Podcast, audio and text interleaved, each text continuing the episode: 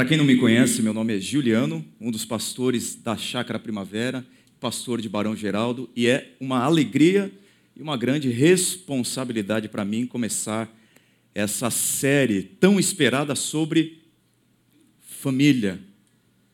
E eu sei que todos nós temos um grande interesse em melhorar a nossa relação conjugal, melhorar a educação que nós damos aos nossos filhos, melhorar a maneira como nós lidamos com os nossos pais, melhorar.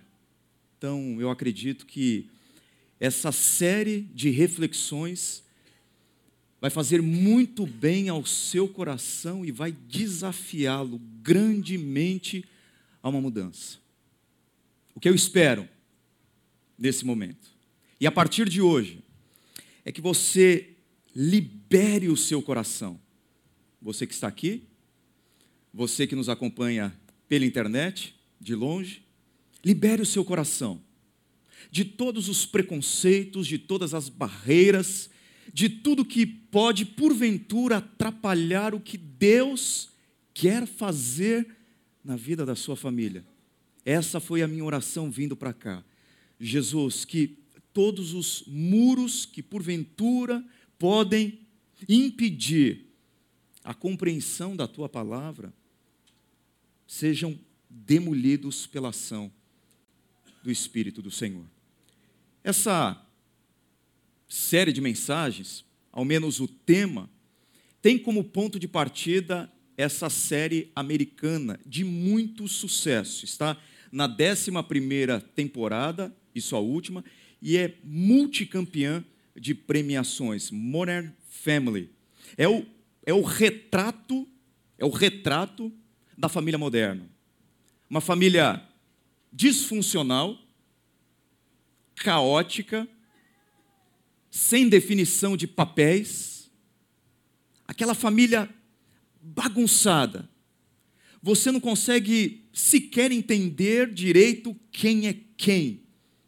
Mas é esse grande retrato que eu acho que em alguma medida se assemelha ao retrato da nossa família. Mas a nossa proposta não é trabalhar simplesmente fazendo o diagnóstico da família moderna. Não é a nossa proposta. A nossa proposta, principalmente, é estabelecer o retrato bíblico dessa família não tão moderna. Por que família não tão moderna?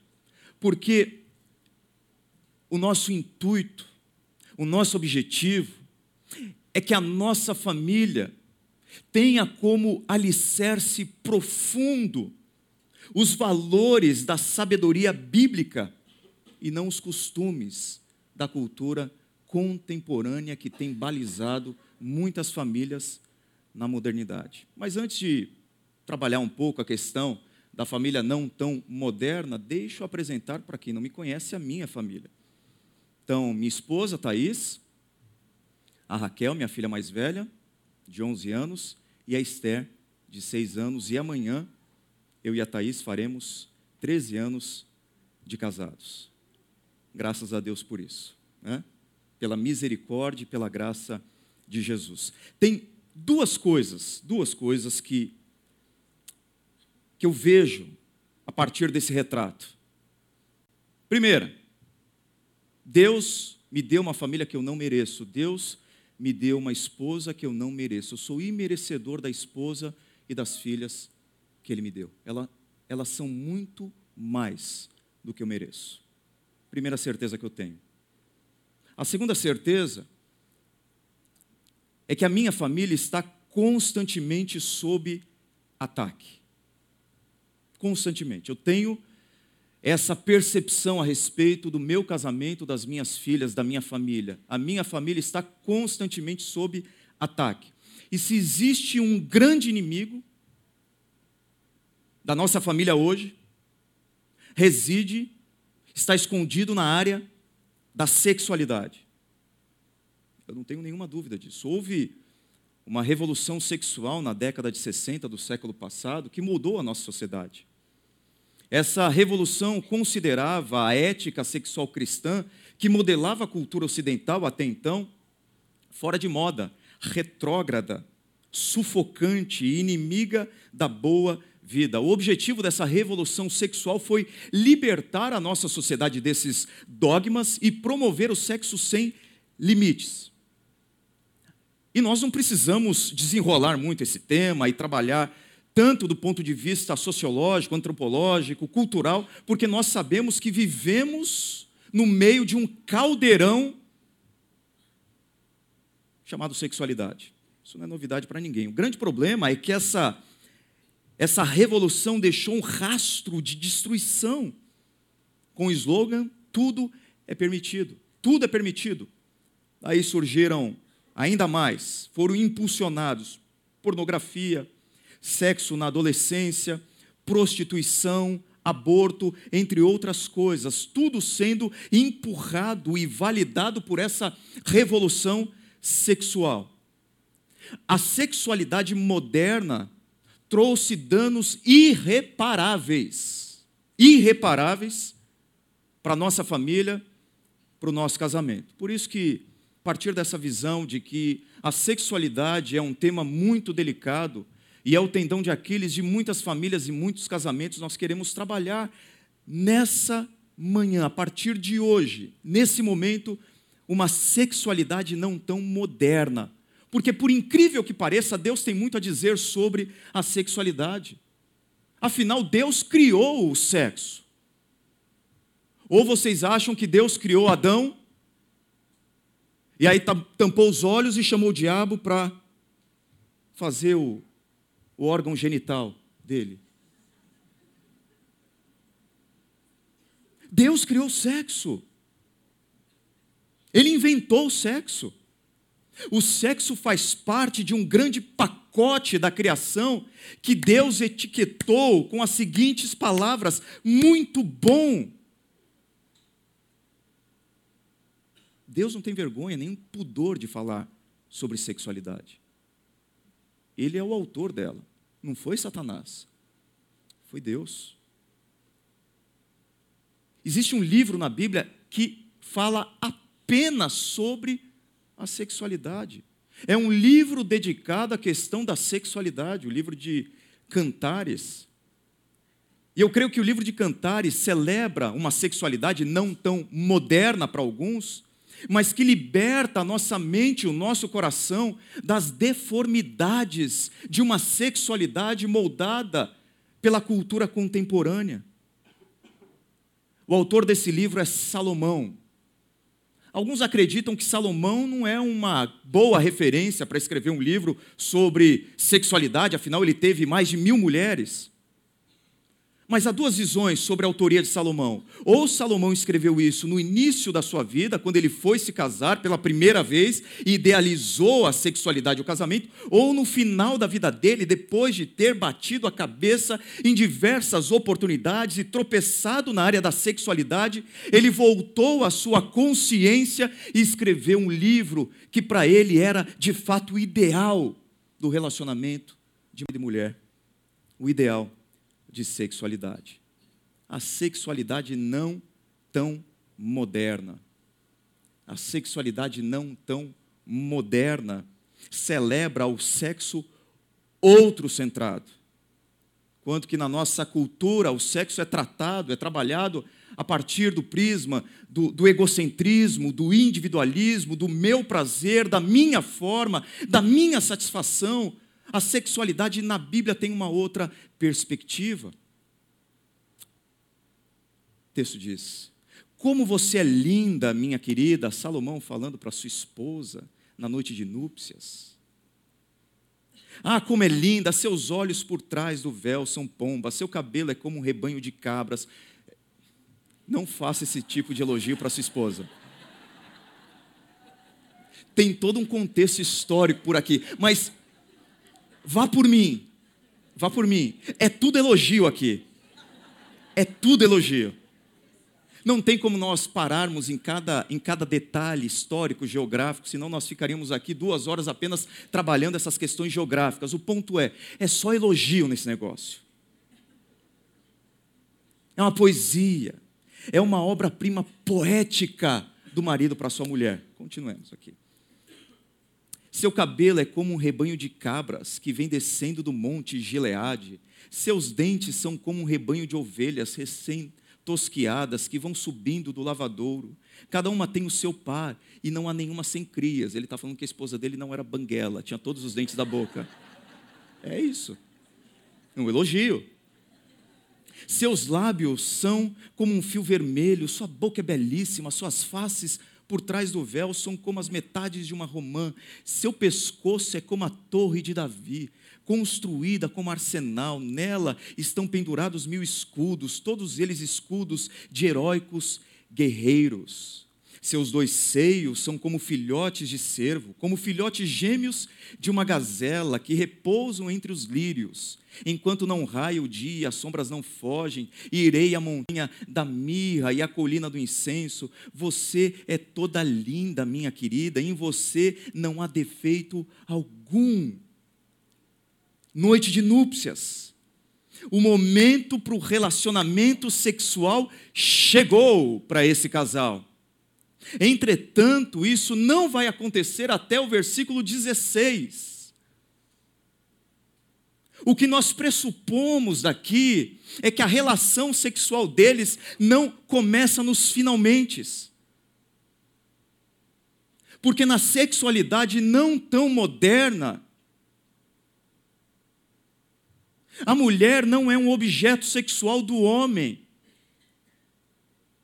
A mulher é alguém para ser amada e satisfeita por ele. A sexualidade não tão moderna está comprometida com a satisfação do outro, é isso que ele está fazendo aqui. Ele está a colocando em primeiro lugar nessa relação. Ele oferece, ele dá antes de receber qualquer coisa da parte dela. Em outras palavras, o noivo aqui está mais comprometido com o prazer e com a satisfação da mulher do que com o seu prazer e a sua satisfação. Enquanto que na cultura contemporânea, a sexualidade é a minha sexualidade e o sexo é um instrumento e uma fonte de prazer apenas para eu sorver todas as gotas dela. Na sexualidade bíblica, o cônjuge sempre tem a primazia. Aí você pode dizer, ah, pastor, isso é coisa de fresco. Não. Isso é coisa de homem que quer que a sua esposa queira fazer sexo com ele. Porque a mulher funciona desse jeito. Aí o cara trata a mulher grosseiramente durante o dia inteiro, chega do trabalho, vai direto para frente da TV, começa a comer uma pizza de alho amanhecida, não toma banho, não escova o dente e aparece de repente na frente da mulher com a cueca rasgada querendo alguma coisa com ela. E quer que a mulher fique animada. Quer que a mulher queira alguma coisa com ele. Não vai ter jeito. As mulheres são estimuladas pelo que ouvem. Você sabia disso? Muito mais do que nós, homens, pelo que elas ouvem. Portanto, vou dar um conselho para você. Antes de tocar o corpo da sua mulher, toque o coração dela. Toque os ouvidos dela. A estimule. Já compararam a sexualidade masculina da feminina como como forno elétrico e forno a lenha. O marido é um forno elétrico, nós não precisamos de muito para nos estimularmos sexualmente. Vocês sabem disso. A mulher, em contrapartida, é um forno a lenha. Se você não alimentá-lo paulatinamente, continuamente, aos poucos, você não vai ter fogo nesse negócio. Na sexualidade moderna, a mulher é comparada ao homem em cima da cama. E homens querem que as mulheres sejam como eles em cima da cama, mas não são. A indústria pornográfica quer nos fazer acreditar que homem e mulher são a mesma coisa em cima da cama, mas não são, são diferentes. E se você não entender isso, a sua sexualidade nunca vai avançar dentro do seu casamento. É o que defende o Kevin Lehman no livro O Sexo Começa na Cozinha. E eu tenho que avançar nesse negócio. Olha o que ele diz aqui, para o meu constrangimento. Minha esposa está aqui. Sexo é a culminação de interações de honrar e amar compartilhados ao longo do dia. Aí que eu estou dizendo. Tirar o lixo sem ser solicitado se torna uma preliminar. Preciso trabalhar nas, nas preliminares, se isso é preliminar. Mas é verdade, ele tem razão. A sexualidade do casal não se inicia quando as crianças vão dormir, às 10, às 11 horas da noite. A sexualidade no casamento começa logo cedo. Volte a elogiar sua mulher. Tem casais que só ouviram elogios um do outro no namoro. Depois que se casaram, acabou. Pelo menos os dentes da boca aí da sua mulher, elogie. Não viu? Salomão olhou, estava tudo ajustadinho. E ele foi detalhista. O que eu estou querendo chamar a sua atenção é que ele encontrou pontos na sua esposa para elogiar. Nem que seja o branco dos olhos mas elogie. Olha que coisa magnífica. Como você é linda, minha querida. Ah, como é linda. Você é toda linda, minha querida. Em você não há defeito nenhum. Aí você fala, mentiroso, miserável. Qual é o ponto aqui? O ponto é que ela é a mulher ideal para ele. O ponto aqui é que ele não compara a mulher dele com outra mulher. O ponto aqui é que a mulher dele é o padrão de beleza para ele, é por isso que ele diz: Você é linda, não há ninguém como você.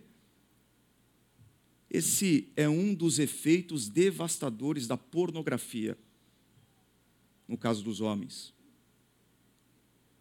Porque a pornografia faz com que você construa uma imagem de mulher e uma imagem de sexualidade, e depois que você acaba construindo essa imagem de mulher e de sexualidade, você tenta encaixar a sua mulher e a sua sexualidade dentro desse padrão artificial, photoshopado e disforme.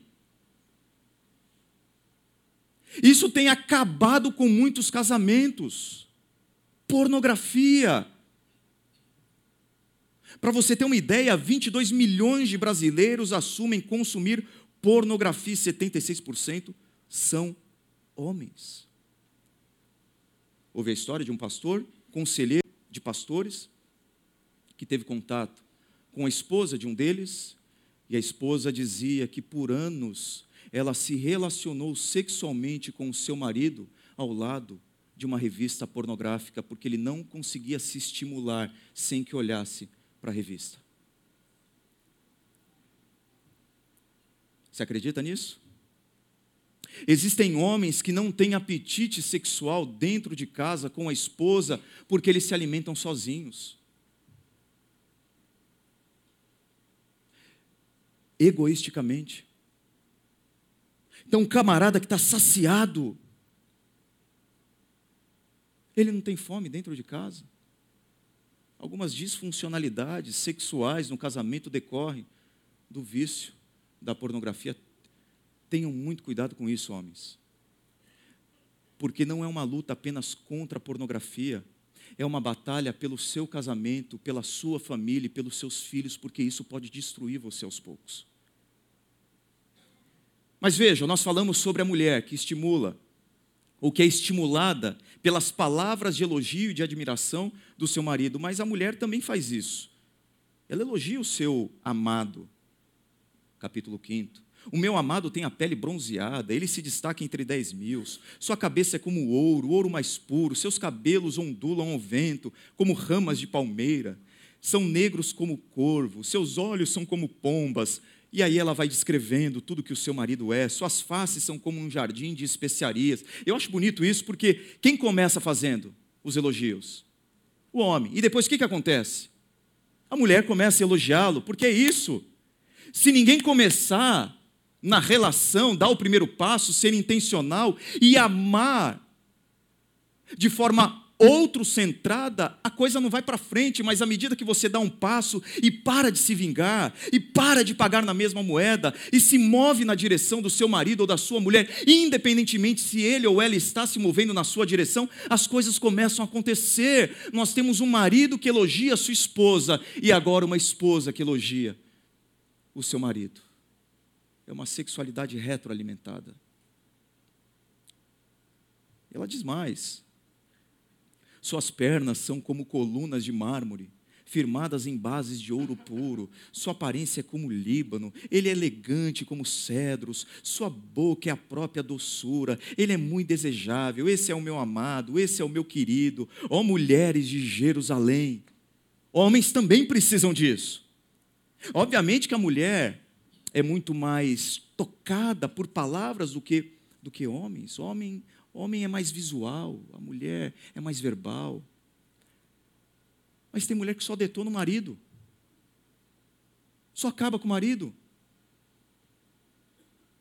Trata o indivíduo como sapo e quer ter um príncipe em cima da cama. Critica o marido na frente de todo mundo. Homens precisam ser respeitados e admirados. E quando você faz isso, você destrói. Não faça isso nem por brincadeira com ele, porque isso massacra. Se você tiver que falar do seu cônjuge em público, fale apenas bem, faça como o noivo e a noiva, o esposo e a esposa de cantares. Se necessário, exagere nas qualidades. Se tiver que criticar, o faça no privado não em público. Sabe por quê? Porque se você não elogiar a sua mulher ou seu marido, se você não viver essa sexualidade outro-centrada, que se preocupa com o outro, que, que busca a satisfação do outro, que quer o bem-estar do outro, que coloca o prazer do outro em primeiro lugar, alguém vai fazer isso no seu lugar. O chefe vai elogiá-la, a secretária vai elogiá-lo, o colega de trabalho vai elogiá-la. A funcionária vai elogiá-lo. As pessoas vão fazer o que você não está fazendo e depois é muito tarde. Faça, elogie. Solteiros. Temos solteiros aqui, acredito eu. Faça uma coisa. Observe no seu namoro ou no seu, no seu período de noivado, se você tem do seu lado, escreva isso bem, se você tem do seu lado alguém que demonstra respeito por você, que elogia você, que trata você bem. Porque se você tiver um cavalo no seu namoro, você vai ter um elefante no seu casamento. Eu acredito na mudança das pessoas, eu acredito e, e, e torço muito por isso, mas, via de regra, se é no namoro o que se será no casamento. Aí a sua mãe fica apontando para você: olha, seu namorado é grosseiro, seu namorado é um cavalo, seu namorado é bruto, seu namorado é isso. E a paixão cega a gente, a gente não consegue enxergar essas coisas. E aí chega no casamento, você fala: minha mãe tinha razão, porque eu não percebi os sinais de um relacionamento obsessivo, violento. Então tome cuidado com isso. Aí você pode dizer assim: olha, Juliana, eu tenho tentado construir algo mais sólido e eu estou vendo que, que não tem jeito. Pode ser o caso de você aqui. Você está investindo no seu casamento, você está procurando o bem-estar do seu cônjuge, você tem se movido na direção dela, dele, e nada está acontecendo. Você já passou por isso? De investir, investir, investir, investir, e não ter a contrapartida, o retorno? Talvez o seu caso se assemelhe ao caso do personagem do filme A Prova. Ela dificulta tudo para mim. Ela é ingrata.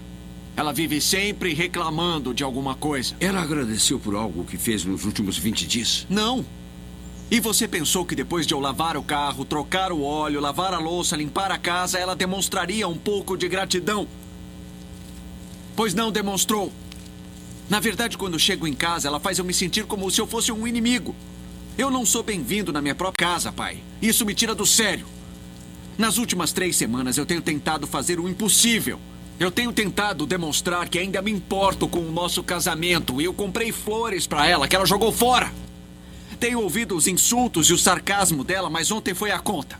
Fiz o jantar para ela, fiz tudo o que podia para demonstrar que me importo com ela, para mostrar que ela é importante para mim e ela cuspiu na minha cara. Ela não merece, pai. Eu não vou fazer mais nada.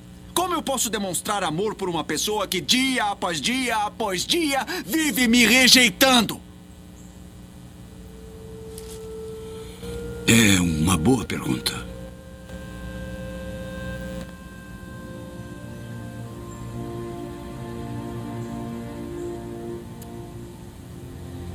Pai, não importa o que eu faça. Eu gostei muito dessa cena, porque ela apresenta alguém angustiado porque se doa alguém, porque ama alguém de maneira incondicional e não tem a, não tem a contrapartida. E no final, no final da cena, nós vemos esse pai apontando para a cruz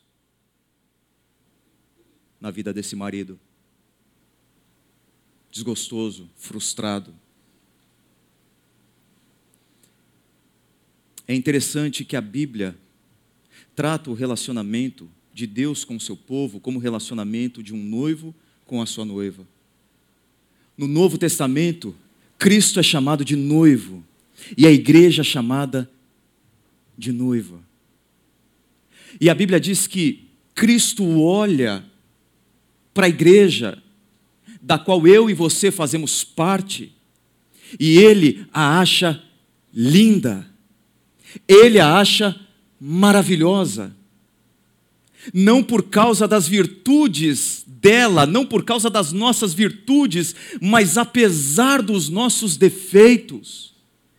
Enquanto que o amor de Salomão pela sua noiva se consumou em cima de uma cama, o amor de Cristo pela igreja, o amor de Cristo por você, se demonstrou sobre uma cruz, e nessa cruz ele faz a maior declaração de amor de todos os tempos. Que não importa quem você é, o que você fez, ele ama você. E apenas quando nós somos impactados por esse amor do noivo que veio morrer e ressuscitou, o nosso coração é preenchido e nós somos capazes de amar da mesma forma. Então, talvez hoje você esteja investindo em um relacionamento onde você não tem a contrapartida, onde você não tem um retorno, e você vê que você está sozinha e sozinho nesse projeto de uma de uma relação conjugal sadia, sólida. Mas eu quero dizer para você, que Deus está dando a oportunidade para você amar o seu cônjuge como Cristo ama você. Não desista, porque esse é o amor mais puro que existe.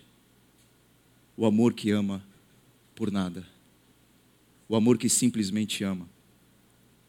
Mas a sexualidade não tão moderna celebra o sexo fiel Olhando para o texto, nós vemos o marido dizendo: Venha do Líbano comigo, minha noiva. Olha quantas vezes ele usa: minha, meu, minha. Você fez disparar o meu coração, minha irmã, minha noiva. Quão deliciosas são as suas carícias, minha irmã, minha noiva. Os seus lábios gotejam a doçura dos favos de mel, minha noiva. Entrei em meu jardim, minha irmã, minha noiva, ajuntei a minha mirra com as minhas especiarias, comi o meu favo e o meu mel, bebi o meu vinho e o meu leite. Ela é minha, ela é minha. Há uma relação de pertencimento aqui, de exclusividade não é um relacionamento possessivo, mas é uma relação que parte do princípio de que nós, marido e mulher, pertencemos um ao outro. Somos um do outro, é o que ele está dizendo, minha, meu, e para vocês concluírem que não é uma relação baseada na possessão, não é uma relação tirânica, despótica. A noiva também diz isso para o noivo em várias oportunidades. Eu sou do meu amado, e o meu amado é meu. Na sexualidade moderna é quase uma loucura você se entregar exclusivamente para alguém.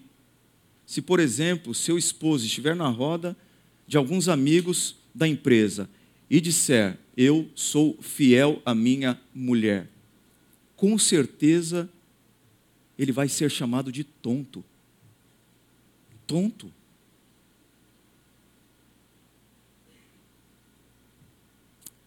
Essa relação do eu sou dela e ela é minha envolve pertencimento, exclusividade e fidelidade entre marido e mulher.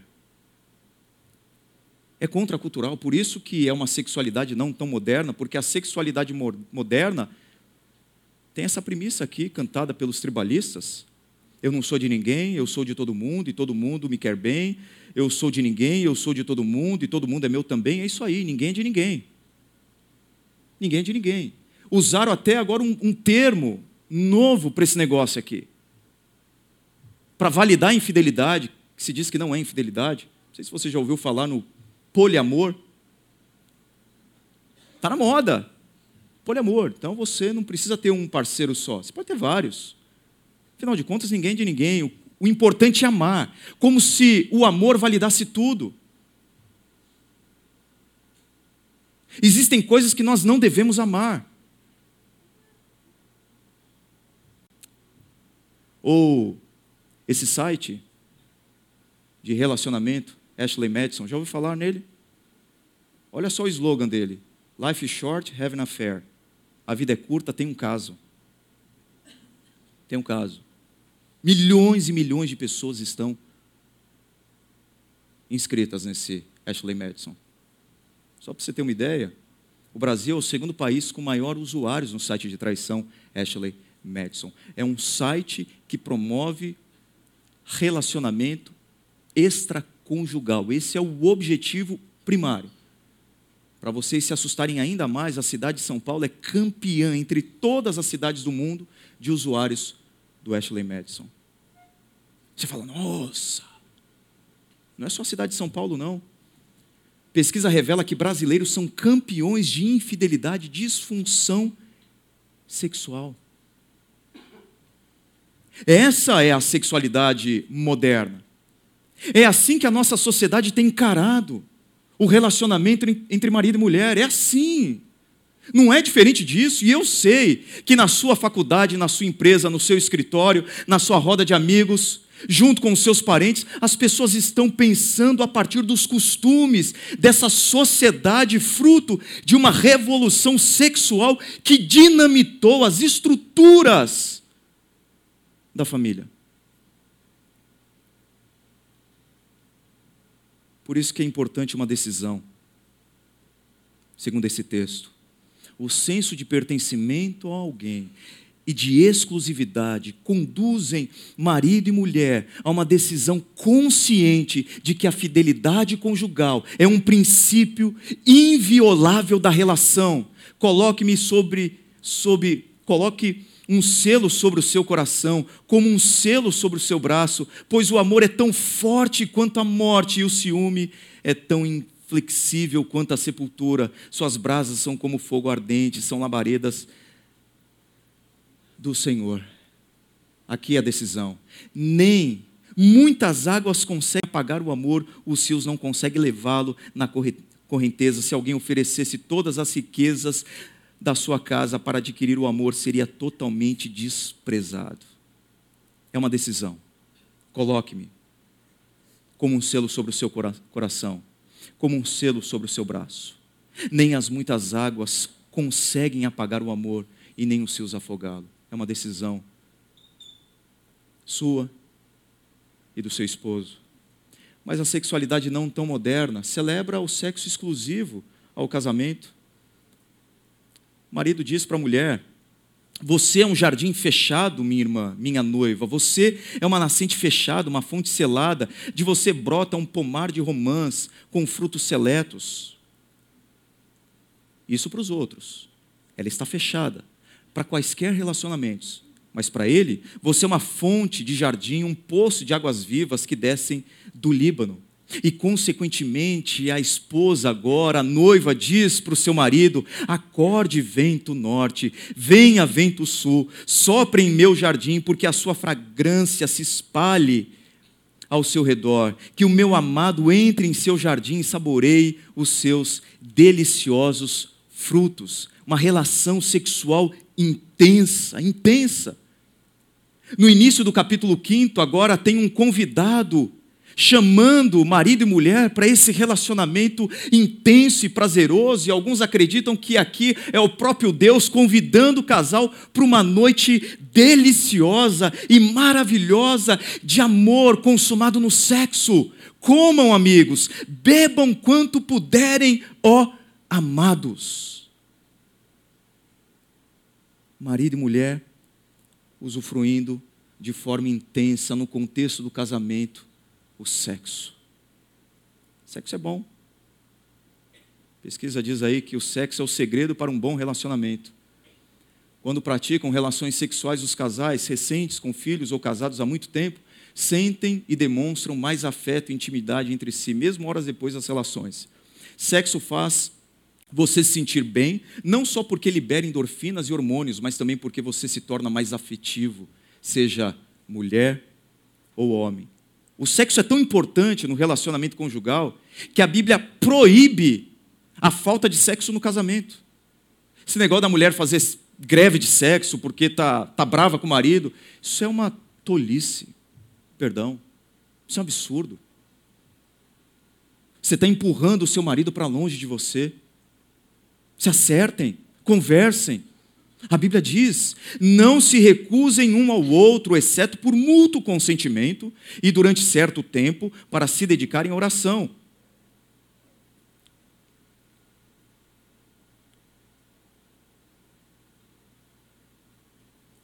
Para quê?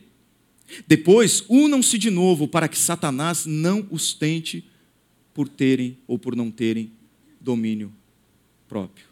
Essa é a aliança que nós precisamos buscar. Esse é o relacionamento que nós precisamos buscar no casamento. Jesus repetindo o que Deus disse lá em Gênesis, para vocês perceberem que os fundamentos do casamento não são fundamentos culturais ou temporais, são atemporais e supraculturais, que Jesus, depois de muitos anos, muitos, milhares de anos, ele está reforçando o que Deus disse no princípio de tudo. Por essa razão, o homem deixará pai e mãe e se unirá à sua mulher, e os dois se tornarão uma só carne. Assim, eles já não são dois, mas sim uma só carne. Portanto, que Deus uniu, ninguém separe. E essa palavra unir, o verbo unir aqui é colau no grego, de onde vem a nossa palavra cola, ou seja, fundir, colar, cimentar. Esse é o relacionamento conjugal. É importante nós resgatarmos a visão da indissolubilidade do casamento. O casamento precisa ser vivido a partir desse prisma, dessa leitura, dessa visão. Colar indica a força desse relacionamento.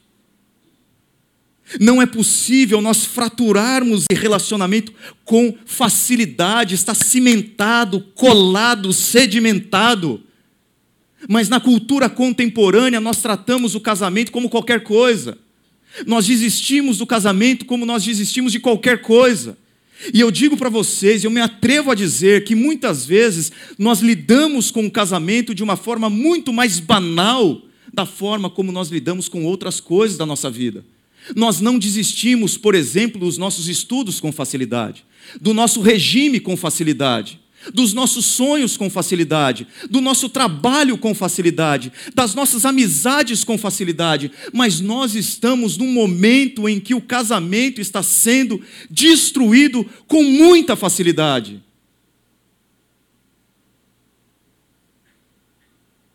A Bíblia diz: se unir E se houver uma ruptura, essa ruptura precisa doer. Eu já vi casais que se separaram sem derramar uma lágrima, sem nenhum sofrimento, como se estivessem desistindo de qualquer coisa na vida. Mas Jesus está dizendo que o casamento precisa ser encarado como uma relação indissolúvel. Temos que resgatar isso. O IBGE apontou, num levantamento recente, feito de 1984 até 2016, que um terço dos casamentos acabam em divórcio no Brasil. Gente, casamento não é brincadeira. Casamento não é para meninos, para meninas. Casamento não é entretenimento. Casamento é uma aliança séria para gente madura. Se o seu filho não é maduro para casar, desaconselhe o seu filho. Não incentive o seu filho a se casar apenas para ele parar de encher você. Para não falar outra coisa. Porque tem pai que quer que o filho e a filha casem para saírem logo de casa.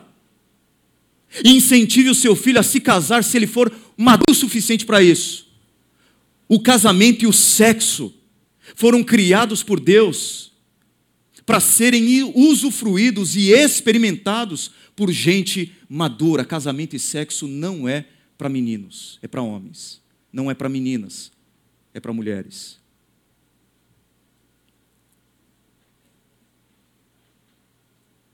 Duas afirmações importantes que decorrem do que eu acabei de dizer e do sexo como algo exclusivo do relacionamento conjugal. O sexo foi criado por Deus para ser celebrado apenas no contexto da aliança entre marido e mulher. Sabe o texto que eu citei de Jesus? Que ele validou em Gênesis? O texto de Gênesis diz assim: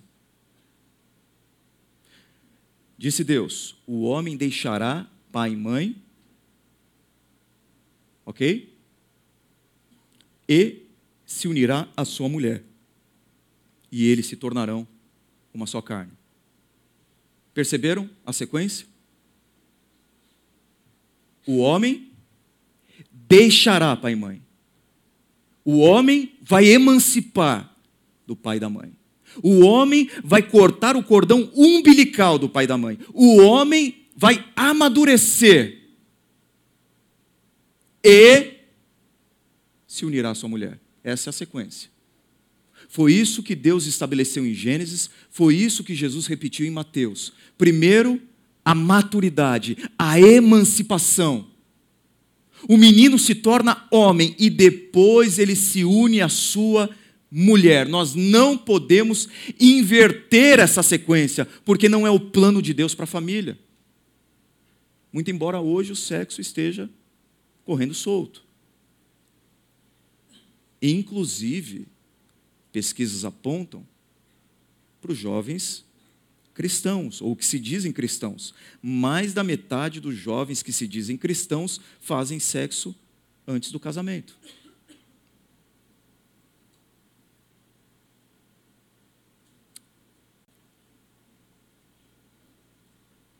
Pais, que dão licença para os seus filhos, adolescentes, transarem dentro da sua casa. Um em cada três adolescentes de classe média tem permissão dos pais para dormir com o namorado. Essa é a cultura que a gente está vivendo. E se eu falo isso, as pessoas dizem: ah, deixa de ser ultrapassado, retrógrado, antiquado. Os tempos são outros. Crente é muito alienado. Vamos curtir a vida, vamos viver. Mas esse não é um papo de crente. Isso não é um discurso religioso. Eu li há um tempo atrás um, um site de ateus em que uma matéria me chamou a atenção. E essa matéria diz assim: sete razões pelas quais ateístas esperam até o casamento. Falei, uau. Então não é uma questão apenas de ser crente ou não ser crente. Eu falei, mas por quê? Eu comecei a ler o artigo. E a primeira razão apontada por um ateu é que esperar até o casamento para ter sexo é uma questão lógica. Lógica. Olha o que ele diz. Lógica pode parecer uma razão estranha para uma pessoa esperar até que eles sejam casados, mas quando examinamos as estatísticas, faz muito mais sentido os casais que aguardam têm apenas uma fração da taxa de divórcio que outros. Eu, pessoalmente, acho que o divórcio seria uma coisa miseravelmente desagradável para experimentar e gostaria de aumentar minhas chances de uma união bem-sucedida onde eu puder. Os casais que esperam também desfrutam de uma melhor comunicação, classificam seus relacionamentos como mais gratificantes e até afirmam aproveitar melhor o sexo. Se eu for perfeitamente honesto, vale a pena perseguir qualquer coisa que prometa um melhor sexo em um parceiro de toda a vida, ou com um parceiro de toda a vida, então, olhando as coisas objetivamente, e ele desenvolve aqui que esperar até o casamento aumenta as chances de você ter um relacionamento conjugal pleno, permanente, indestrutível e a sua e a sua capacidade de sentir mais prazer com o seu parceiro. Falei, mas da onde ele tirou isso? E eu comecei a procurar. E eu achei não uma, mas várias. Várias pesquisas que apontam para isso. Temos aí alguns jovens, adolescentes acima de 15 anos. Eu quero que vocês prestem muita atenção nisso. Porque quando Deus diz alguma coisa, Deus não diz porque Ele é um Deus ultrapassado, fora de moda. Quando Deus diz alguma coisa e aponta para nós um caminho, hoje, o caminho da sexualidade conforme a vontade dEle, é porque Ele quer preservar você. Ele não quer estragar o seu prazer, o seu barato. Deus não quer tirar a sua satisfação, Ele quer potencializá-la. Então preste atenção, porque quando Deus diz não para alguma coisa, ele está preservando você, porque Ele ama você. Por exemplo,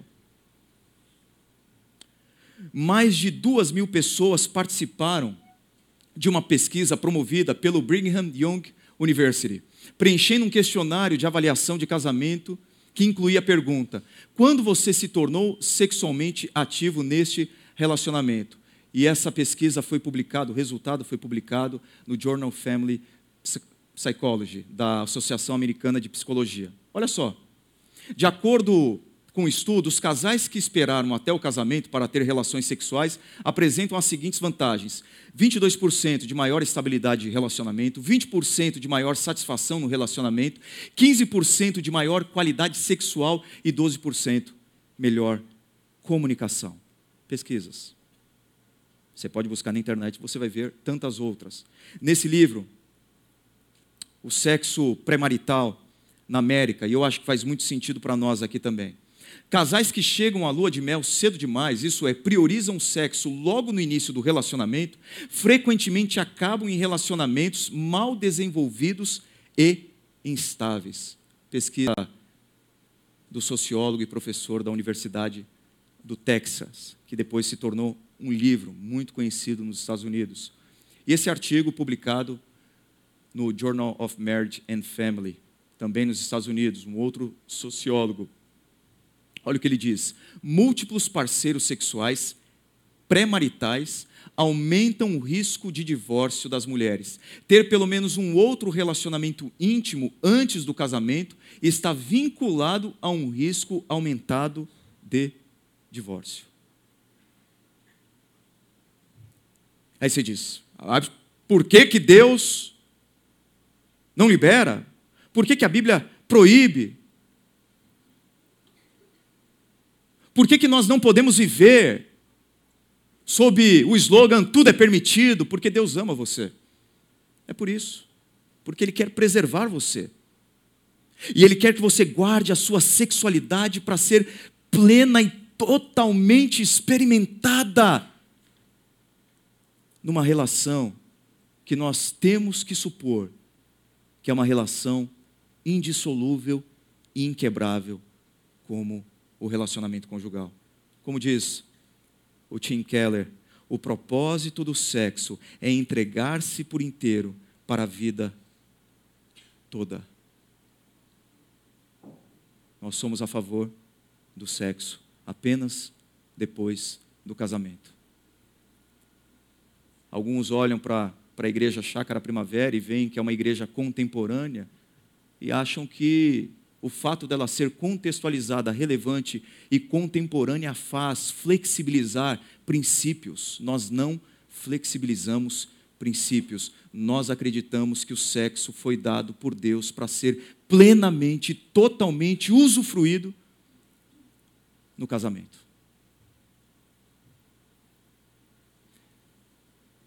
Eu quero que você leia comigo.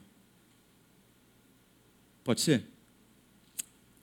Sexo é um presente precioso de Deus para ser aberto no ambiente onde existe aliança entre duas pessoas maduras que se uniram para construir uma relação indissolúvel chamada casamento.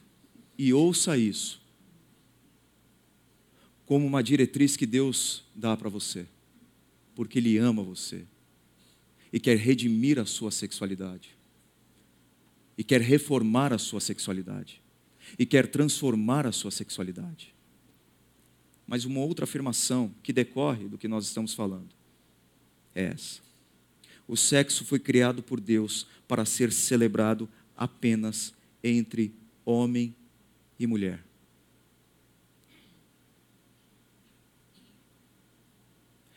Eu falei uma vez e repito: eu prefiro ser politicamente incorreto a biblicamente infiel. E hoje nós vivemos numa cultura em que afirmar valores cristãos se tornou uma ofensa. E eu já vi amigos meus falando sobre isso e sendo processados por isso. Mas aqui na nossa comunidade Chácara Primavera, nós não nos curvamos a essas ameaças.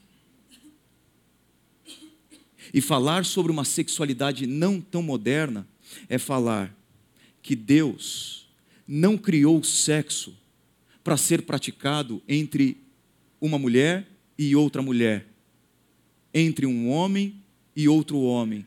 Deus criou o sexo para ser praticado, celebrado, usufruído entre um homem e uma mulher. É uma questão de submissão à vontade do Criador.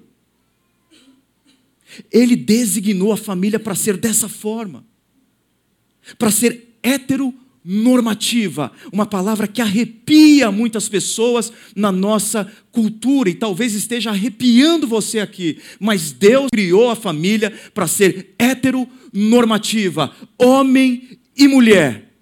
O que fugir disso é um ato de rebelião contra a vontade e a instituição do Deus que criou a família dessa forma, com esse formato, com esse design. O sexo foi criado por Deus para ser celebrado apenas entre homem e mulher. O que fugir disso é rebelião, o que muitos também chamam de pecado. É errado, não vem de Deus, mas é uma questão de submissão Talvez o seu coração esteja bagunçado. Talvez você esteja confuso. Talvez há algo acontecendo dentro de você. Você precisa de ajuda. Você precisa gritar por socorro. Você precisa de um cristão maduro caminhando com você. Se a sua sexualidade não vai bem, procure alguém para ajudá-lo. Que vai demonstrar amor por você, entendimento, que vai caminhar com você na direção do que Deus quer para a sua sexualidade e não que a cultura quer. Busque ajuda. Você que está casado e não tem apetite sexual, busque ajuda, inclusive médica, se necessário. Você que tem sentimentos homossexuais, busque ajuda. Busque um conselheiro, uma conselheira cristã, que vai ajudar você, que vai caminhar com você, que vai dizer para você: Eu amo você como Jesus diz para nós que somos pecadores, que Ele nos ama. Mas Jesus não está comprometido com a nossa satisfação, Jesus está comprometido com a nossa transformação, e nós, da comunidade Chácara Primavera, queremos receber todas as pessoas, mas entenda que nós não estamos preocupados com a sua satisfação, com o seu bem-estar, nós estamos comprometidos com a transformação do seu caráter, para que o seu caráter seja amoldado ao caráter de Jesus.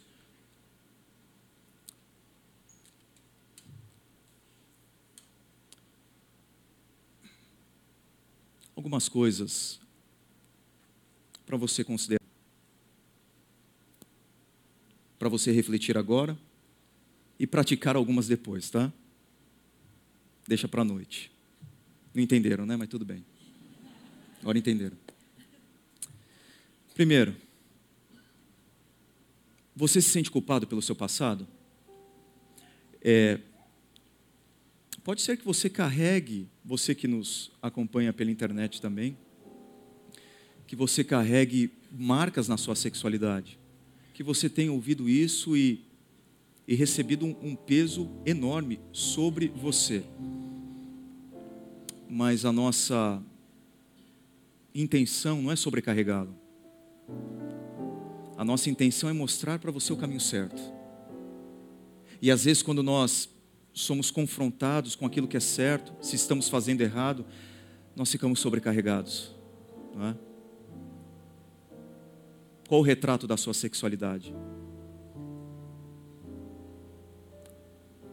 Lembre-se que o noivo Jesus Cristo olha para você com todas as suas cicatrizes e diz: apesar delas, eu amo você.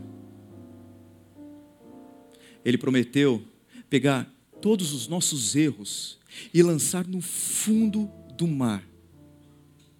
E ele proibiu que você mergulhe lá.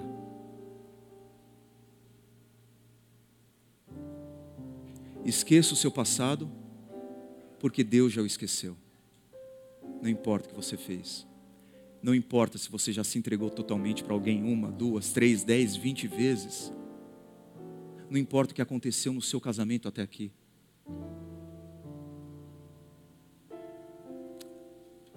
O que Deus está dizendo para você é que há algo novo preparado para você a partir daqui. Você acredita nisso? Você consegue sentir o perdão de Deus, a voz de Jesus dizendo: Eu amo você? Você que é casado e as coisas não vão bem, está tudo mal no seu relacionamento, está tudo degringolando, você não sabe mais o que fazer. Posso te dar um conselho? E eu tenho aprendido nesses 13 anos de casamento. Muito menos do que vários que estão aqui, mas tenho aprendido. Ame. Ame. Só existe uma força que pode vencer a apatia, a indiferença, o ódio, a raiva. É o amor. Só o amor vence o mal. A Bíblia diz: não te deixes vencer do mal mas vence o mal com bem. Continue amando o seu cônjuge. Continue dizendo para ela: Você é linda. Continue dizendo para ele: Eu amo você. Continue, continue, faça a sua parte e coloque nas mãos de Deus o que você não pode fazer. Você pode mudar o seu comportamento e Deus pode mudar o coração do seu cônjuge. Lute. Às vezes a ruptura acontece, é inevitável. Mas, como eu disse recentemente para uma pessoa, você já lutou até a sua última gota de sangue pelo seu casamento? Você derramou a sua última gota de suor, se esforçando para reconstruir a sua relação conjugal? E ele disse para mim: não. Eu disse para ele: então continue lutando até que você não tenha mais sangue, até que você não tenha mais suor no seu corpo. Lute pelo seu casamento.